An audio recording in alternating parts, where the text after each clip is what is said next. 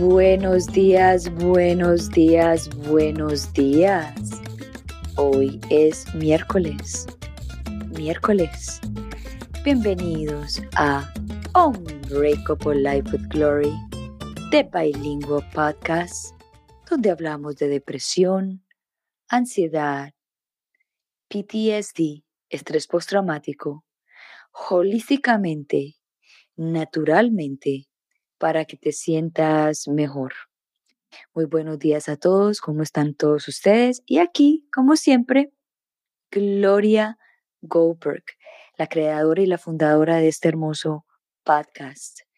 Bueno, en el día de hoy les vengo con un tema fenomenal, pero antes de empezar con el tema que me encanta, que es acerca de los niños, eh, bueno, para las personas que apenas que no saben, esta semana yo perdí a, a, un, a, un, a, una persona de mi familia, a mi tía Marlene, que en paz descanse, eh, murió hace dos días de, depresión crónica y en honor a ella, eh, pues esta semana se va a hablar un poquito más de la depresión crónica y de crear más conciencia de que hay que poner atención a nuestros familiares, cuando repiten mucho la historia, cuando, cuando se quejan mucho y no dejar pasar a nuestros seres queridos sin preguntarnos por qué se queja tanto y por qué pregunta tanto.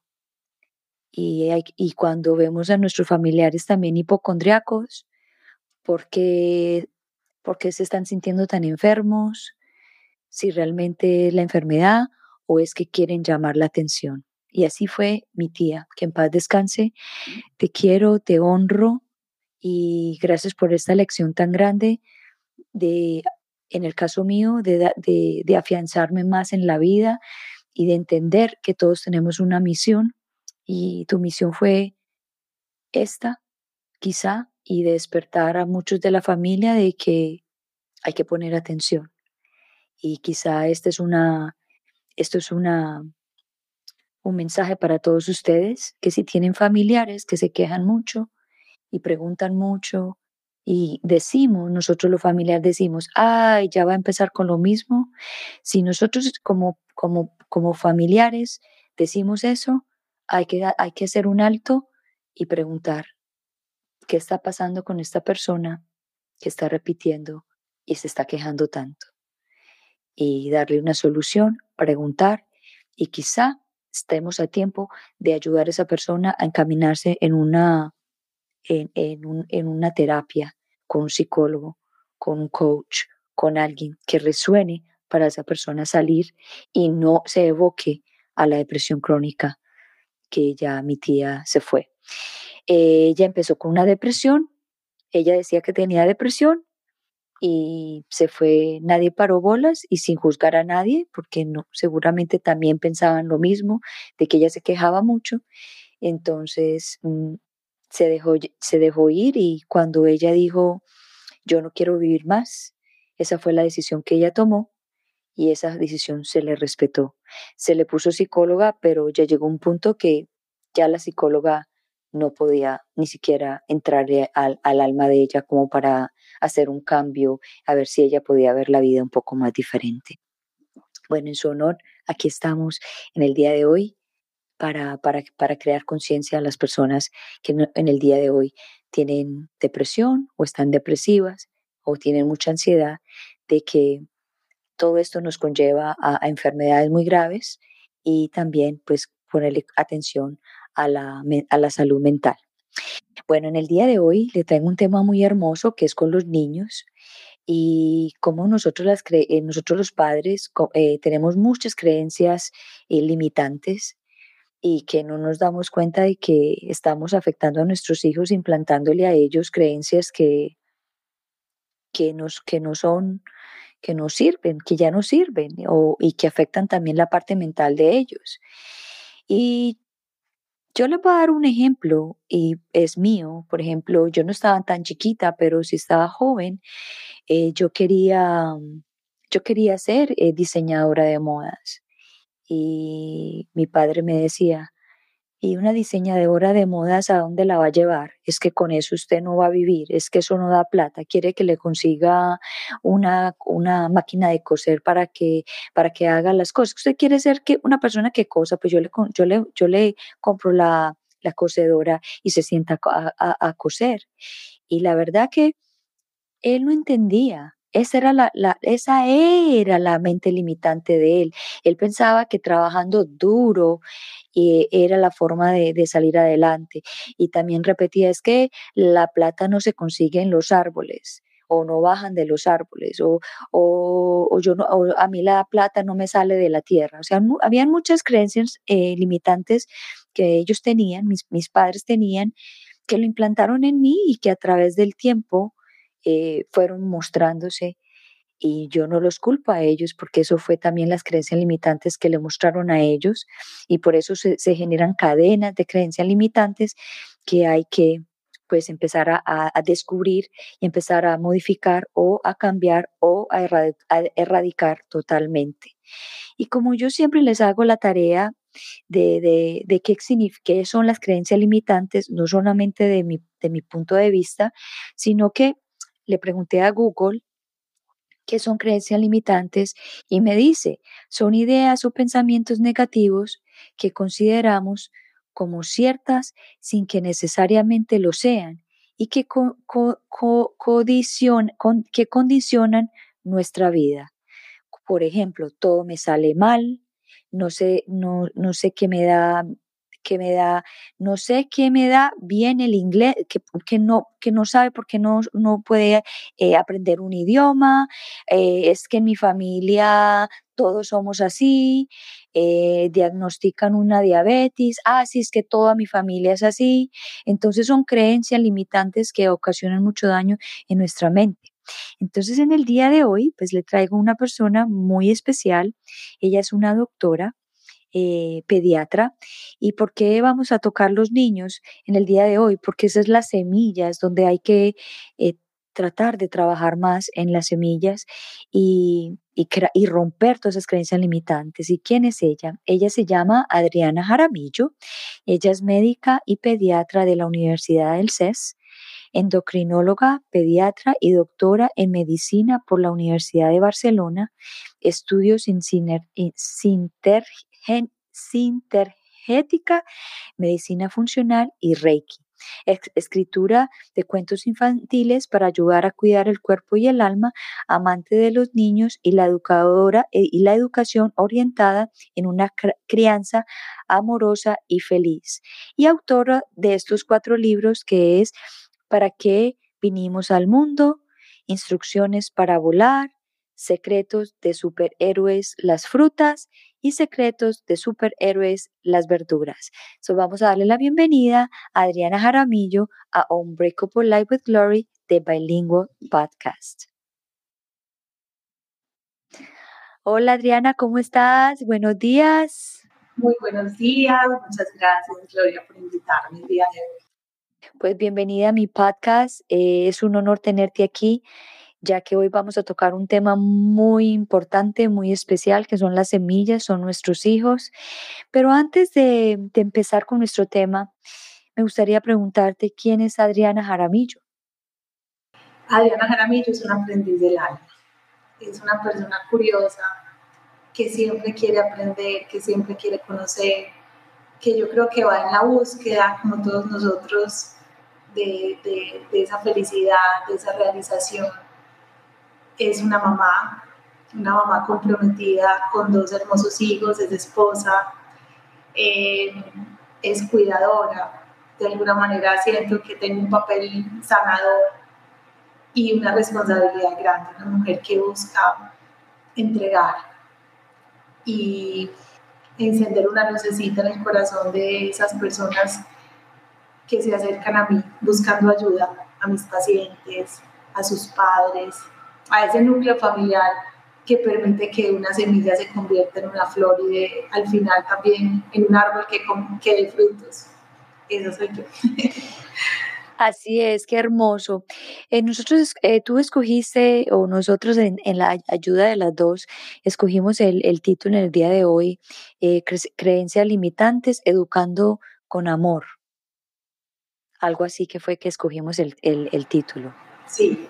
Cuéntame acerca de las creencias limitantes. ¿Qué son las creencias limitantes? Yo ya les di, les di la, la tarea de que Google me dijo a mí, pero para ti, ¿qué son las creencias limitantes?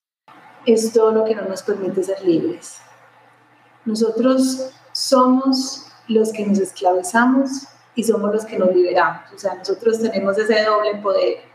Y las creencias limitantes es lo que no permite que nosotros seamos realmente las personas que vinimos a ser. Hay algo muy lindo que te quiero explicar y que me gustaría que todos entendieran para poder entender más qué son las creencias limitantes y es que hay dos sentimientos principales que son opuestos, que son el amor y el miedo. Sí. Siempre hemos pensado que es el amor y el odio y eso no es real, es el amor y el miedo. Sí. Entonces cuando nosotros eh, eh, hablamos de que hay que educar desde el amor, yo les pongo una tarea a los papás y les digo, bueno, tú puedes escribir a este lado amor y a este lado escribes miedo.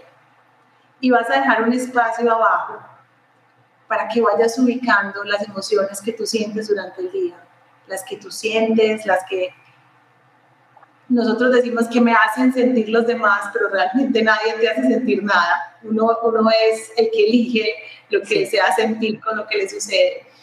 Pero entonces te voy a poner un ejemplo muy práctico.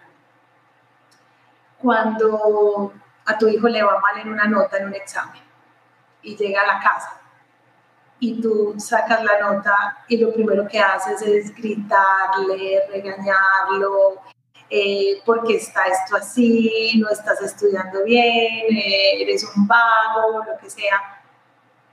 Piensa por un instante qué te hace sentir lo que tú estás diciendo. Si te hace sentir paz, si te hace sentir tranquilidad, esa sensación hace parte del amor. Pero si al contrario, como es esto, en este momento, cuando tú te sulfuras, te enfadas, lo regañas, lo, que estás sintiendo. Realmente en tu corazón sientes rabia, sientes angustia y ese sentimiento no te da paz, no te da tranquilidad. Ese sentimiento viene del miedo, porque tienes miedo a que pierda el año, a que le vaya mal, a que otros papás o a que tu familia digan, ay, tu hijo muy mal en los estudios. Entonces la invitación es que siempre que actuemos, nos miremos, tengamos como una camarita que se voltea hacia nosotros y esa actitud que tomamos cada día, esa decisión que tomamos, esa forma como nos comunicamos con nuestros hijos, con nuestra pareja, con nuestros padres, ¿dónde la ubicas? ¿La ubicas desde el amor o la ubicas desde el miedo? Adriana, tú tocaste un punto y perdona que te interrumpa aquí acerca del miedo y del amor. Cuando el niño viene por primera vez con la nota mala, digamos, eh, eh, o sea, mala, el niño no sabe en ese momento que la nota es mala. O sea, sabe, a lo mejor le dijeron en la escuela, no sacaste buena nota, pero el niño ahí no tiene el miedo. Pero cuando llega la primera vez y le muestra al mamá, al papá, los gritos, todos esos insultos que aparecen, ahí le creó al niño un miedo. Entonces, cada vez que el niño tiene una mala nota, el niño se conecta con el miedo, entonces ahí empiezan con la mentira, a ocultar, la va a esconder, y deja pasar hasta el último momento a que ellos se den cuenta. Y te lo digo porque a mí me pasó así, desde muy joven. Claro, ay, perdí dos materias porque era así, perdí dos materias, tres materias, oh, mm, ay, me van a matar, me van a decir de todo. Era un miedo, cuando nunca se debe haber tomado un miedo. Entonces eso es súper importante lo que tú dices y mira la relación que estás construyendo, ¿cierto? Diferente que si tú llegas, si el, aquí se basa en la confianza, o sea, porque hay tanta depresión, porque hay tanta ansiedad, porque no hay confianza. No hay porque no se crea desde el inicio una relación de confianza en la cual un niño pueda llegar y decirle al papá, papá, perdí este examen. Mi amor, ven, acércate. No te sentiste bien, se te dificulta un poco el tema, quieres que yo te ayude, buscamos ayuda para que tú lo entiendas. Esa ahí que te va a dejar a ti en el corazón, o sea, tú estás tomando esta situación con tranquilidad, con paz. Claro. ¿Y qué le estás diciendo a tu hijo? puedes confiar en mí, no pasa nada si te equivocas. Si te caes hay que volverse a levantar, aquí estoy yo para ayudarte, aquí estoy yo para apoyarte. Esa emoción la estamos viviendo desde el amor y no desde el miedo, ¿cierto? Entonces ahí se empieza a construir una relación y esa relación hace que ese corazón, que realmente es lo que nosotros como papás debemos construir, empiece a llenarse de unas emociones que le generen paz y que él aprenda a buscar esas emociones. Porque si desde pequeños construimos desde el miedo, desde la rabia, desde la frustración, eh, desde la mentira, ellos no van a saber qué es esa sensación de construirlo de otra manera. Correcto. Y muchas veces se van a centrar en llamar la atención y en decir, a ellos no les importa que cuando llamen la atención la respuesta sea positiva o negativa. Lo importante es llamar la atención, es que mi papá me mire, que mi mamá esté ahí, aunque sea regañándome. Pero si nosotros les enseñamos que tu papá y tu mamá pueden estar ahí, pero no para regañarte, no para exigirte, no para hacerte daño, sino para amarte, para cuidarte, para protegerte, para apoyarte, para ayudarte cuando tú lo necesitas, se va a crear una autoestima diferente y vamos a empezar a construir una relación desde el amor y desde la confianza, que es lo que realmente un niño necesita. Y lo mismo también, eh, Adriana, es descubrir en nuestros hijos las habilidades y las debilidades. Y, y, yo pienso que cuando los niños están creciendo, sea, lo digo yo como punto de mamá y abuela, que yo también cometí muchos errores y que a mí me hubiera gustado tener todas estas herramientas que hay en el día de hoy para no, para no haber hecho tanto daño, digámoslo así, hay que reconocerlo. Eh, descubrir de que todos nuestros hijos no todos son iguales, número uno, y que no todos van a dar la misma capacidad de, en muchas áreas. Hay unos que van a ser muy buenos en las matemáticas, otros van a ser otros que no les va a gustar. Y es lo mismo en uno, uno, uno no aprende lo que no le gusta. Entonces, cuando el niño viene con la materia que perdió, sentarse y decir, bueno, a ver, mijo, ¿qué fue lo que pasó? ¿Te está dando lidia esta materia? ¿Te gusta, no te gusta? Y ahí uno va como que ayudando y bueno, y decir, bueno, ¿sabes qué? Eh, está bien que no, que no te guste esta materia, pero hay que, hay que hacerla porque ahí van a haber situaciones en la vida que no nos gusta, pero hay que hacerlos. Entonces también es una aprendí, enseñarle a ellos de que, you know, hay cosas que no nos gustan, pero hay veces que hay que hacerlas súper importante. Sí, porque los aprendizajes no se aplazan. No. Y lo mismo nos, nos pasa en la vida. O sea, yo les digo mucho, igual que las matemáticas. O sea, si un niño está en tercera primaria, pues tiene que pasar la asignatura de matemáticas y le toca presentar el examen varias veces, ver la asignatura, pero tiene que salir checklist lo mismo nos pasa en la vida. Cuando nosotros tenemos un aprendizaje pendiente, la vida nos lo pone de todas las formas, de todos los colores, y cada vez más visible, más visible. y más duro, y más difícil. Hasta que tú dices, ok, lo asumo. Este es mi aprendizaje, lo asumo con tranquilidad y desde el amor y lo vamos a sacar. Eh, tú sabes que yo le llego a las personas con, con, depresión y ansiedad y esta es mi primera vez que yo traigo una doctora eh, pediatra a hablar de la depresión en los niños. ¿Tú has visto últimamente más depresión en los niños que antes?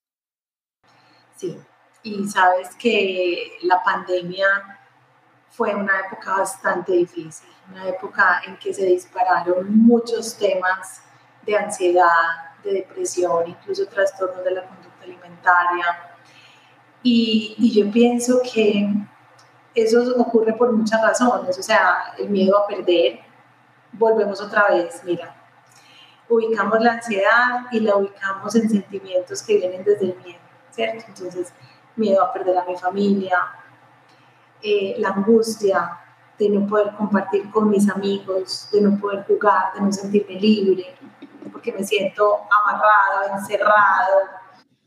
Eh, todas estas cosas de la incertidumbre, el escuchar noticias negativas todo el tiempo en la televisión, el ver a mis papás angustiados, el verlos que tienen una preocupación a nivel económico, Y muchas veces esa poca capacidad de tolerancia que tenemos los adultos, porque un niño necesita saltar, brincar, moverse, y en un espacio cerrado, los papás trabajando, no quieren que un niño ni brinque, ni salte, ni grite.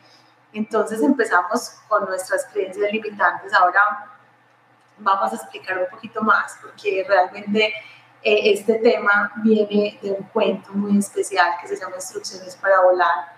Sí. Eh, y, y, todos estos temas yo creo que fueron ahondando, ahondando en el corazón de los niños, ¿cierto? Y si como papás no fuimos capaces de encontrar en nosotros esa tranquilidad de decir, no, esta situación la estamos viviendo, hacemos parte del mundo, todos en este planeta estamos en la misma situación, pero vamos a salir adelante, somos una familia. Y en lugar de discutir, buscar espacios para unirnos, vamos a jugar juegos de mesa, en lugar de estar todo el tiempo en una pantalla, esto también es un disparador muy grande de ansiedad. Si ustedes se dan cuenta, los niños antes y después de la pandemia, las horas de pantallas que se aumentaron son una locura. Horrible. Y las horas de videojuego, que también a los pequeños esto les cuesta un montón. Dile a un niño, para, no juegues más. Y verás cómo se enfada, cómo siente rabia, te va a decir, no, no, sienten frustración, porque es que se están acostumbrando que, a vivir una vida que no es real a vivir en un juego donde ellos hacen muchas cosas que de pronto afuera no pueden hacer, que compran carros, venden cosas, se cambian de vestidos, o sea, todo muy centrado al tener, al tener, al poder. Sí. Pero esa no es la realidad. No. La realidad es más simple, es más sencilla. Entonces, se enfrascan en una realidad que no existe y cuando tú lo quieres sacar de ahí, se sienten frustrados, no saben cómo, cómo funcionar, cómo relacionarse. Entonces este tema realmente sí tocó mucho a los niños y tocó mucho la emocionalidad. Cuando, cuando te llegan los niños, ¿tú puedes eh, llegar a ver síntomas de depresión en ellos? Sí, claro. ¿Y, y podrías eh, de, de, de compartir eso para que los padres que nos están escuchando en el día de hoy entiendan o, puedan ver también en sus hijos si hay algún si hay un, un, inicio de una depresión o también de una ansiedad. Cuando tú ves un niño triste, lo ves callado, que comunica poco, que tiene dificultades para dormir, para conciliar el sueño, eh, que iba bien en el colegio y de repente eh, empieza a ir mal, te lo dicen los profesores, lo notan distraído, apático, eh, sin entusiasmo por las cosas que antes le entusiasmaban, si era deportista y le gustaba un deporte, el no querer volver a hacer ese deporte, eh, el redu reducir la ingesta, empezar a evitar comer o que de repente tú notes que esté en su habitación encerrado llorando. Nosotros somos los papás y nosotros conocemos a nuestros hijos, entonces es estar muy atentos, o sea, si hay algo que tu hijo está haciendo que no debería ser, que tú sabes que ese no es tu hijo, que ese no es su comportamiento. Siempre como encender esas alertas y, y hacer caso. Por eso es tan importante generar esa confianza, de que y, ellos puedan decirte lo que sienten. Y cuando los niños son el contrario, muy demasiado inquietos, hasta peleadores, eh, no sé, o sea, no se hallan y inmediatamente los mismos los catalogan y los nombran algo. ¿Qué pasa con esos niños? desafiante, generalmente. Sí, sí. Pues realmente es un niño que estaba buscando atención. Eh, todos tenemos una personalidad y, y, y, nacemos con ella, hace parte de nosotros, pero eso no quiere decir que no la podamos cambiar. Correcto. Pero un sí. niño está en formación, está en crecimiento. Entonces muchas veces cuando hay estos comportamientos en los niños, hay que buscar esto de dónde viene. Sí. Y muchas veces viene de los padres. Y resulta que hay un padre que, o la madre, eh, alguien que tiene autoridad y la está ejerciendo de una manera inadecuada, ¿cierto? A través del grito, eh, no tanto desde el amor. Entonces a veces estos niños graban eso y empiezan a responder de esa misma manera, como también hay otros casos en que no es así, que son padres pues muy amorosos y una familia muy tranquila, pero como te decía, todos vinimos aquí a aprender y, y, yo soy convencida que hacemos un pacto de almas con nuestra familia y que tenemos aprendizajes pendientes. Entonces, si este no es el caso y ves que tu hijo está constantemente con rabia, está constantemente desafiando, no es algo tan sencillo como decir, démosle una medicación para que se calme y, y me lo van a arreglar. No. no. intentar acercarte más a ese niño y acercarte más desde el amor, ¿cierto? desde escucharlo, más que exigirle, más que eh, juzgarlo, es intentar entenderlo, porque muchos de estos niños reiterativamente dicen es que no me entienden, no me entienden, no me entienden. Entonces, intentar entenderlos, buscar esas herramientas, porque muchas veces ellos tampoco se entienden, y menos si, si son adolescentes que están pasando por un momento difícil de identidad en su vida. Claro, yo quiero hacer este, este, quiero decir esto y quiero que me, que me digas si es correcto lo que estoy diciendo. Eh, para mí, cuando uno está pequeño, tú sabes que cuando uno ve las películas en la televisión, ¿cierto? Pero la película La vida lo ve uno en la familia. Entonces, todo lo que el niño ve creciendo es la película de él, la película de la vida. Y coge todo lo que está viendo, desde las peleas, desde lo más malo hasta lo más bueno. Y muchas veces estamos buscando cosas afuera de, nuestros hijos por decir, ay, es que él está así porque yo no sé por qué, pero es que nos están dando cuenta que nosotros somos los, los actores y le estamos mostrando a ese niño todas estas enseñanzas, buenas y malas. Y ahí donde también caen las creencias limitantes. ¿Qué, qué, qué, qué piensas tú de, de, lo que estoy diciendo? Totalmente. Y Gloria, y sabes que es todavía más profundo. Hay cosas que vienen más allá. Sí. Por ejemplo, em, una niña, me acuerdo que vino por una pubertad precoz. Yo soy endocrinóloga pediatra, entonces me vienen pues como estos problemas hormonales pero yo siempre pregunto mucho.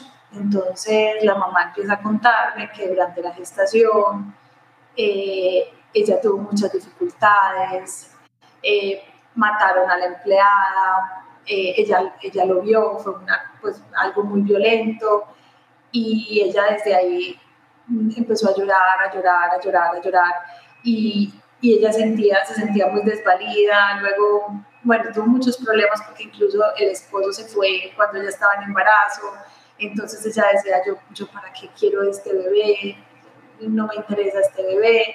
Entonces, resulta que luego, estas son cosas muy duras, muy duras de escuchar. Muchas veces, pues hasta las mismas mamás se sienten mal de, de lo que sintieron.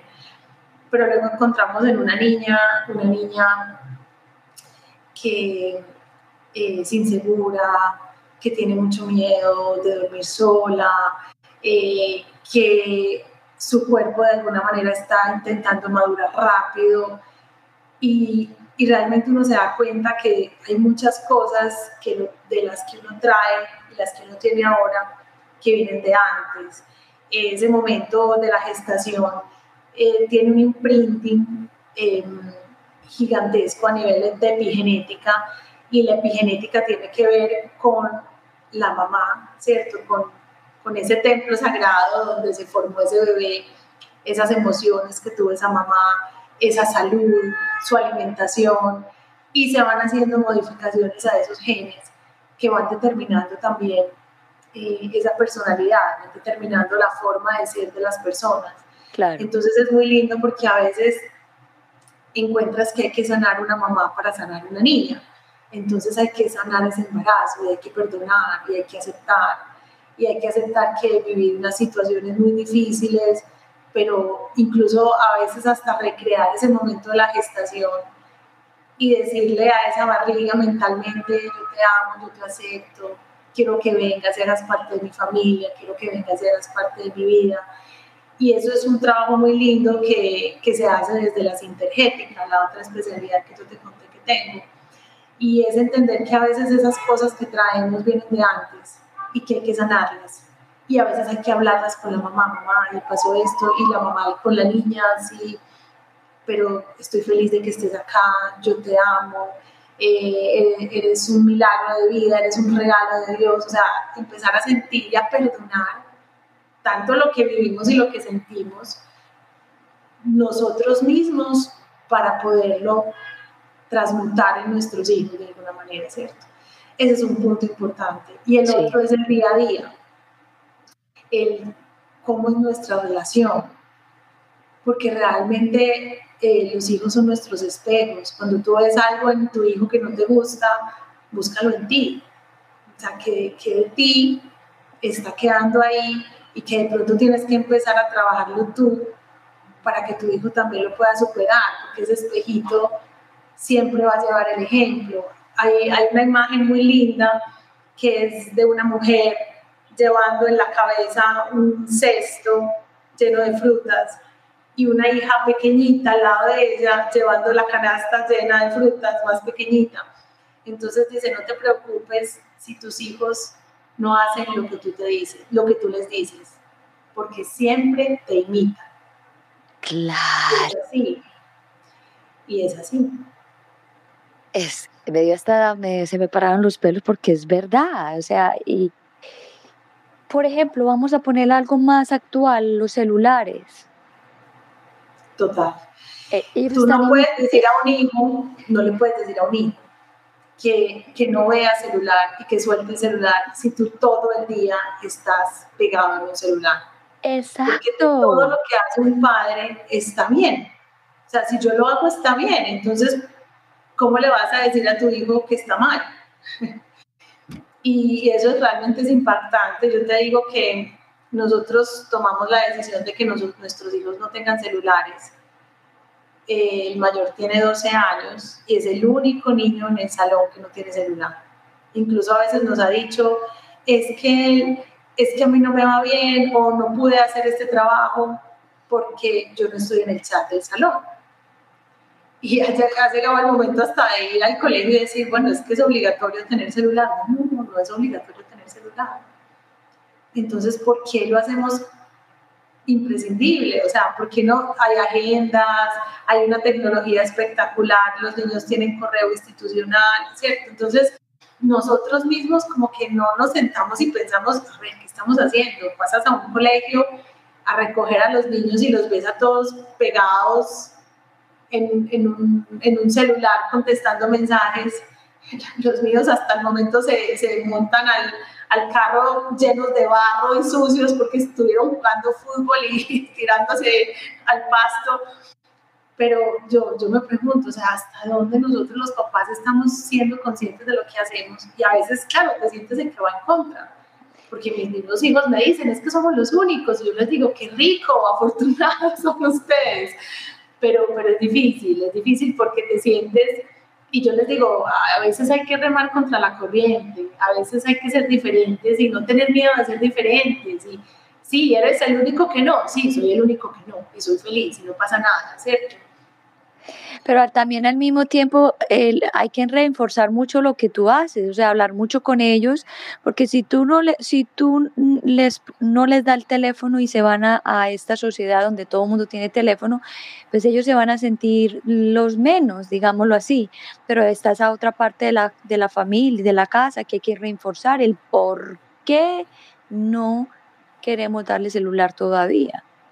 Y sí, eso es parte de la crianza, o sea, la vida está afuera, la vida no está en los celulares, la vida no está en los TikTok, la vida no está en, en los que seguimos, que tristemente, claro, como pediatra es que me doy cuenta, porque las niñas empiezan a tener problemas de peso con una anorexia, por ejemplo, una bulimia, porque empiezan a seguir personas que tienen anorexia, que tienen bulimia, y que se convierte como en, un, en una prueba hoy hace esto, mañana hace esto otro. Entonces es una desinformación. Un niño no está en la capacidad de elegir qué debe ver y qué no. No está en la capacidad de darse cuenta qué es real y qué no es real. Correcto. Entonces, si hasta los 21 años no tenemos este cerebro frontal desarrollado, que es el que nos permite tomar decisiones, estamos entregando a nuestros hijos una ventana al mundo en el cual pueden explorar cualquier cosa sin saber qué significado tiene. Porque si, tu hijo tiene un celular y tú estás al lado de él, muy bien, pero, pero esa no es la realidad. La realidad es otra. Y no es desde la prohibición, claro. Mi hijo se escribe con sus compañeros y yo le digo, escríbeles desde mi celular. Ellos saben que no hay ningún problema, comunícate con ellos lo que necesites comunicarte, porque es que la, la, comunicación es importante, pero que también tenemos el correo electrónico, tenemos otros medios.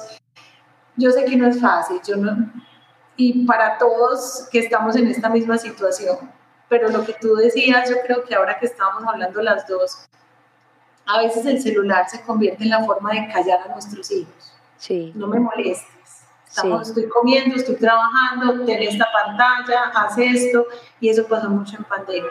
Yo necesito trabajar, tú ve, toma el celular, tú toma la tablet, tú vete al televisor. Y esto nos pasa factura. Yo he visto niños que hacen tremendos eh, eh, problemas porque la mamá le dice, ya está llegando, la mamá le dice, ya está llegando la hora de que ya no puedes usar más el celular.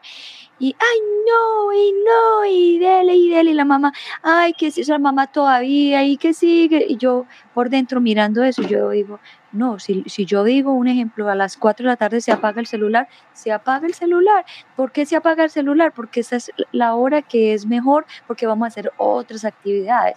Pero no decirles que no, es que es a las 4 y ya y se acabó. No, o sea, el niño va a decir, ah, entonces yo sí quiero hacer esto, porque ¿por qué? ¿Cuál es la razón de yo de no, qué, qué hay de malo de, de, de, de seguir en el celular? Porque no hay una explicación del por qué no. Es que es que es muy fácil decir no, pero también hay que explicar el no. Y a mí me pasó también mucho creciendo, que me decían no, pero yo decía, yo decía, pero ¿qué hay de malo? ¿Qué hay de malo? ¿Por qué no me dejan? ¿O por qué no, no puedo hacer esto? ¿Qué hay de malo? Porque no había una explicación de por qué él no. Y esto, esto lo tienen los niños y es maravilloso, o sea, ellos no tragan entero. Ellos no. siempre te cuestionan, pero ¿por qué? Dame una razón. Y eso está muy sí. bien, porque ese no es el no por el no. Y yo pienso que tenemos que rescatar el deporte, eh, las actividades al aire libre, claro. la lectura, o sea, hay tantas cosas enriquecedoras que se nos están olvidando. Y no sé si hay un libro que se llama el libro de las no cosas. y cuando tú te lees ese libro te das cuenta que hay muchas no cosas que estamos perdiendo, que no son objetos, que son instantes, que son cosas que se comparten. Eh, a veces para ellos es mucho mejor comunicarse con los amigos en un juego, en un videojuego, que juntarse en un parque a jugar, a montar en bicicleta, a jugar fútbol. Pero yo pienso que el, contacto, el, el, la cercanía, eso genera vínculos y eso protege y protege de la depresión, protege de la ansiedad. Realmente saca al niño de ese círculo que lo llevas a estar solo, porque es que un niño que está todo el tiempo en las pantallas es un niño que termina estando solo. Totalmente, claro, necesita el, el, el, la energía vital de otras personas, conocer, conocer otras personalidades, estar, you know, compartir, compartir, compartir, es la única forma. Una persona que está pegada está pegado en, una pantalla y no sale, no, no interactúa con nadie, se vuelve egoísta porque quiere estar ahí, ahí con nadie más. Y uno dice, y yo he escuchado a padres que dicen, ay, no es que él es así y entonces hay que dejarlo así. No, ¿cómo que él es así? O sea, esta tecnología es casi nueva, todos estos juegos es casi nuevo. ¿Y cómo hacíamos nosotros? Sí, que antes había muchas cosas que, nos, que hacían nuestros padres que nada que ver, sí, pero, pero, pero había unión, había comunicación, había eh, como esa reunión de familia. Ahora se está perdiendo esas reuniones de familia. Así es, totalmente. Adriana, cuéntanos de los, de los cuatro libros que, que, tú escribiste y por qué los escribiste. Empecemos por el número uno, que me dijiste que es el que, como el tu bebé. Eh, ¿para, qué vivimos, ¿Para qué vinimos al mundo? ¿Para qué vinimos al mundo? Bueno, eh, les voy a contar cada cuento de dónde nació. Sí. Para qué vinimos al mundo es el último. Ah, eh, mira, yo pensé que ese era el primero. No, es el último. Ese nació de algo muy lindo. Mi esposo y yo hicimos una formación en Seres de Paz, de Nueva Humanidad, una formación supremamente hermosa.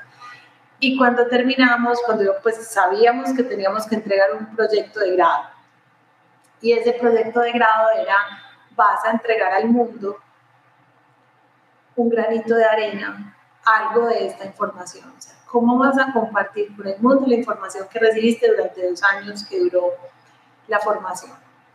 Entonces yo soy una cuenta cuentos. Mis hijos todavía por la noche me dicen, mami, cuéntame una historia. Entonces, y me he relacionado supremamente bien. Esto yo lo descubrí ya después les cuento con el primer cuento cómo lo descubrí, pero, pero sé que con los cuentos, con palabras sencillas, con ejemplos sencillos, llegamos al corazón de los niños y llegamos al corazón de los papás, porque no se puede llegar a un niño sin llegar a los papás. Entonces, dentro de todo lo que aprendí en Seres de Paz, para mí hubo algo que, que fue mágico y es entender para qué vinimos al mundo. Y nosotros vinimos al mundo a tres cosas. A amar, a ser felices y a tener paz. Pero eso no es tan sencillo, porque resulta que tenemos que ser felices por nosotros mismos y no esperar que el otro me haga feliz sino que yo sea feliz por mí mismo. Tengo que amar, pero no solamente amar, sino amar incondicionalmente, sin importar lo que pase, lo que me haga el otro, yo lo debo amar, sin condiciones. Y la tercera, que para mí es la más difícil, es tener paz, pero es paz invulnerable. ¿Qué quiere decir? Que nadie me quite mi paz. Que pueda pasar lo que pasa a mi alrededor, pero yo estoy en paz entonces, esa información me pareció hermosa y el cuento es espectacular, porque son dos niños descubriendo por qué vinieron al mundo. Van y le preguntan al abuelo, le preguntan al papá y empiezan a ocurrir una cantidad de aventuras. Aparte, las ilustraciones son de locos, son demasiado lindas. Eh, ese libro está en mi página web, solamente está en mi página web que ahora tú la vas a compartir, que es www.ladoctoradre.com, sí, abreviaturas. Sí. Yo los invito de verdad que estamos en un punto de la vida y un punto de un planetario demasiado importante en el que ya no hay que esperar más, en el que tenemos que soltar muchas cosas y empezar a ver lo esencial. Y yo pienso que hay que centrarnos en esos tres puntos y en preguntarnos si yo realmente amo sin condiciones, si la felicidad que yo tengo depende de mí o depende del que está al lado mío, se la estoy haciendo responsable al que está al lado de mi felicidad cuando es una responsabilidad mía y si realmente tenemos paz. Si dentro de eso que yo les dije que nos movemos entre el amor y el miedo, vamos más en el amor que nos genera paz o vamos más en el miedo que nos genera incertidumbre, intranquilidad, rabia y una cantidad de cosas más. Entonces sí les, les recomiendo muchísimo, además que próximamente van a encontrar que cuando compren ese libro les voy a dar un regalo muy especial y es que les voy a regalar el recetario de desayunos de la doctora Adri por 60 días. O sea, va a ser un, un combo, como digo yo, para que alimentemos el espíritu, pero también alimentemos el cuerpo. Y una de las cosas que les cuesta a los papás, yo pues que llevo muchos años aquí en esta práctica, es empezar el día con un desayuno con superpoderes. Entonces, los invito a que entren a la página y que, y que compren el cuento, realmente es una herramienta preciosa. So, estos, ¿Estos cuentos todos se consiguen en tu página o hay otra, otra plataforma que se puedan conseguir? Si entras a mi página, mi página te lleva a las plataformas donde están. El, el segundo cuento que está recientemente lanzado en Amazon, entonces si tú entras a mi página, simplemente haces clic en comprar aquí y él te lleva a Amazon. Instrucciones para volar es el cuento que más me ha enseñado a mí a soltar y a soltar esas creencias limitantes eh, ¿Cómo nació? Un día, hace siete años, eh, yo me estaba organizando para acompañar a, Simón, que es mi hijo mayor, al colegio. Y pues al colegio no, a, que lo recogiera la buceta del colegio. Entonces, él tenía una mochila de rueditas y yo mientras me organizaba ese día empecé a tener como en la cabeza un cuento. Entonces se me ocurrió la historia de un papá y una mamá pajaritos que tenían un huevito. Y bueno, ese huevito ah, se abría, salía el pequeño pajarito. Y eh, la mamá tenía la misión de enseñarle todo lo que tenía que aprender sobre los pájaros, mientras que el papá mantenía el nido seguro, traía la comida, pero como mamá pajarita tenía tanto miedo, tanto miedo al enseñarle a volarle que le pasara algo. Entonces empezó a hacerle unas protectores de alas de lana, eh, le puso GPS, paracaídas, rodilleras, hasta un escapulario, o sea, Ay, divino. lleno de cosas y las ilustraciones son divinas. Entonces, claro, el pobre pajarito, por un lado, pues se sentía seguro porque estaba al lado de su mamá, cuidándolo, sí. pero por otro lado decía, es que yo no puedo, es que esto pesa demasiado. Entonces, un día papá pajarito pasó por allí y encontró a su hijo así. Y ahí los dejo. ¿Qué va a pasar? ¿Cómo hicieron para liberar a ese pequeño pajarito de todo ese montón de cosas y enseñarle a volar? Y lo que tiene muy lindo el cuento es que luego eh, hay una reflexión bastante importante donde nos confronta como padres a través de preguntas sobre si nosotros estamos poniéndole a nuestros hijos eh, todas esas creencias limitantes que no les permiten volar. Entonces es muy chévere, es muy chévere porque realmente confronta y, y da soluciones. Ya no se las voy a dar, léanla, lean la solución, que es muy linda. Claro. Eh, esas instrucciones para volar. Espectacular. ¿Y los secretos de los superhéroes, las verduras y las frutas, que son dos libros separados? Esos fueron los primeros. Eh, yo trabajo hace muchos años en alimentación, me encanta la nutrición consciente y he tenido tres clínicas de obesidad infantil, la primera en Barcelona y las otras dos en Medellín, donde yo vivo. Eh, la primera solo de niños y la otra fue de familias, haciendo parte pues como el cuidado de los niños, pero con el manejo integral de, la familia con obesidad. Y eh, pues yo siempre he transmitido a mis hijos esa importancia de alimentarse bien, de comer frutas, de comer verduras. Y como desde pequeños tenemos el hábito de leer, nosotros siempre leemos por la noche juntos, siempre, siempre. Entonces yo dije, eh, yo me conecto muy bien con mis hijos a través de los cuentos y de la lectura, ¿por qué no escribir un cuento para enamorar a los niños de comer frutas? Entonces dije, Claro. ahí está. Entonces empecé a idearlo, a escribirlo y nació Secretos de Superhéroes las Frutas, donde les enseñan a los niños qué superpoderes tienen las vitaminas y qué frutas contienen esas vitaminas. Entonces es fantástico. Los, también las ilustraciones son muy lindas y ellos van buscando, yo quiero el superpoder de la vitamina A, yo quiero, entonces, ¿qué frutas me tengo que comer? Y ya viendo el resultado que había con ese cuento, entonces nació Instrucciones para volar las verduras.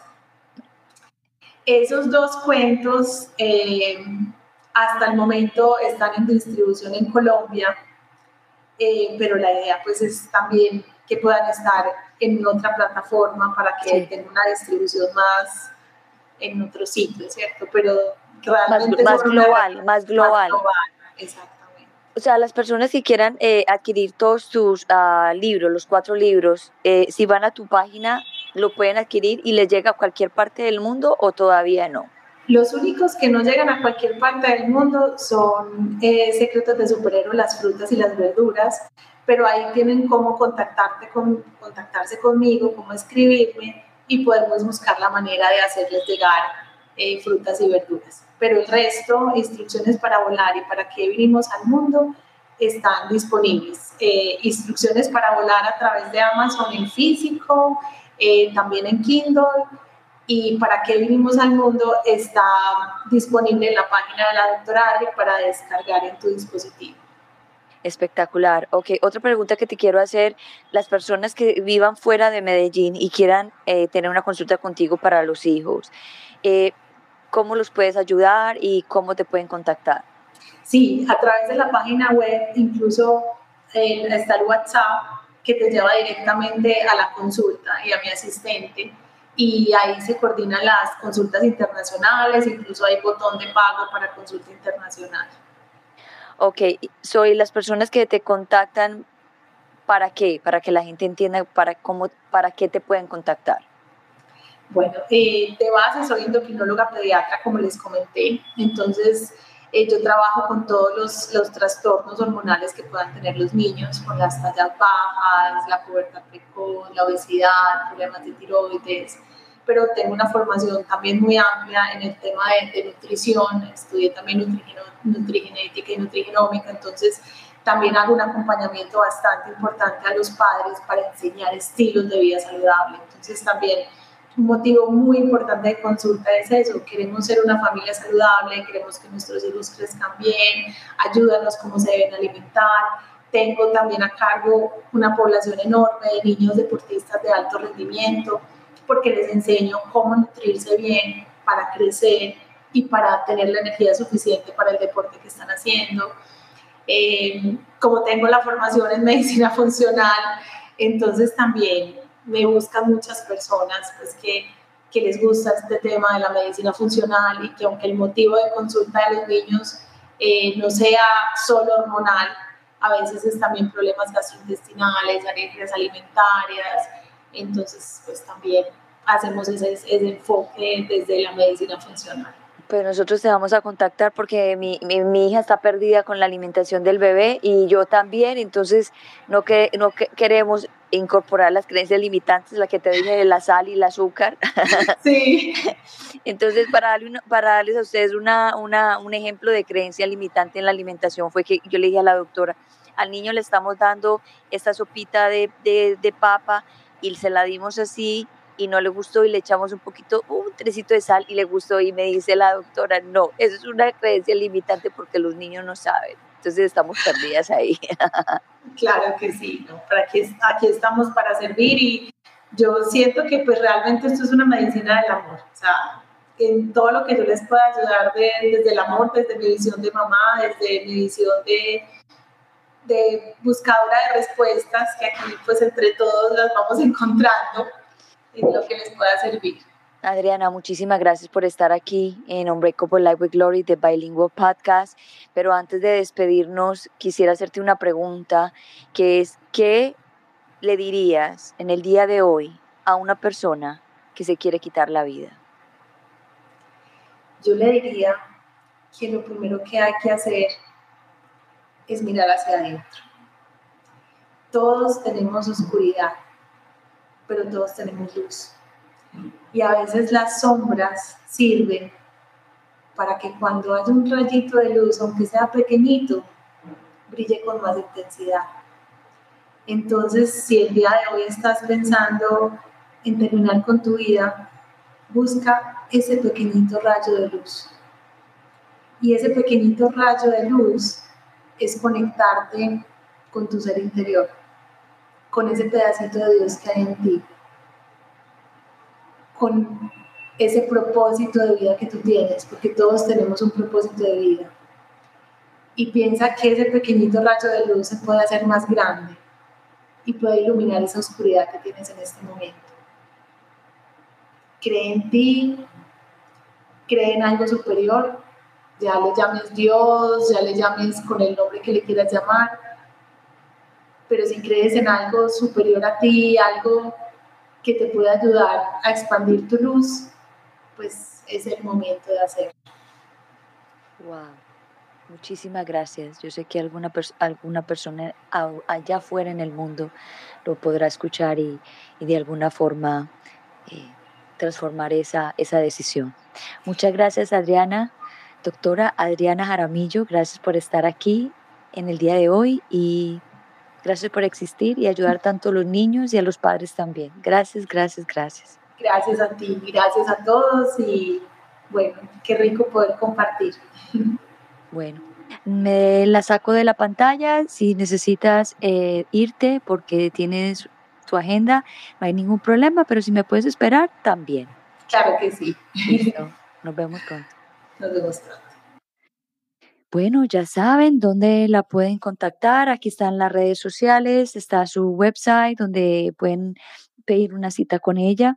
Eh, yo como siempre digo, las cosas le van llegando a uno las personas indicadas. Y justamente la semana pasada estaba hablando yo con mi hija porque estamos perdidas con la alimentación del, del bebé y digamos estamos porque estamos las dos juntas solas acá con el bebé. Entonces yo, yo soy parte también de la familia, que es importante también estar involucrado y dijimos, esto, estamos perdidas y justamente pues eh, me llega la doctora y dije con esta doctora vamos a tener una cita virtual para que nos ayude con la alimentación del, del nieto. De todas maneras, muchísimas gracias a todos ustedes. Espero que tengan un hermoso día en el día de hoy, un hermoso resto de semana y, darle gracias a Dios por todo lo que nos da. Y seguimos en la lucha hablando de la depresión y la ansiedad para que haya una conciencia y para que, para que cada día más evitemos más depresiones, más ansiedades y lleguemos a un punto de que tener un planeta sano mentalmente. Bueno, los dejo. Muchas gracias por estar en Unbreakable Life with Glory de Bilingual Podcast. Yo soy Gloria Goldberg. Los veo pronto y gracias por estar aquí. Y antes de irme, los quiero mucho. Chao, chao.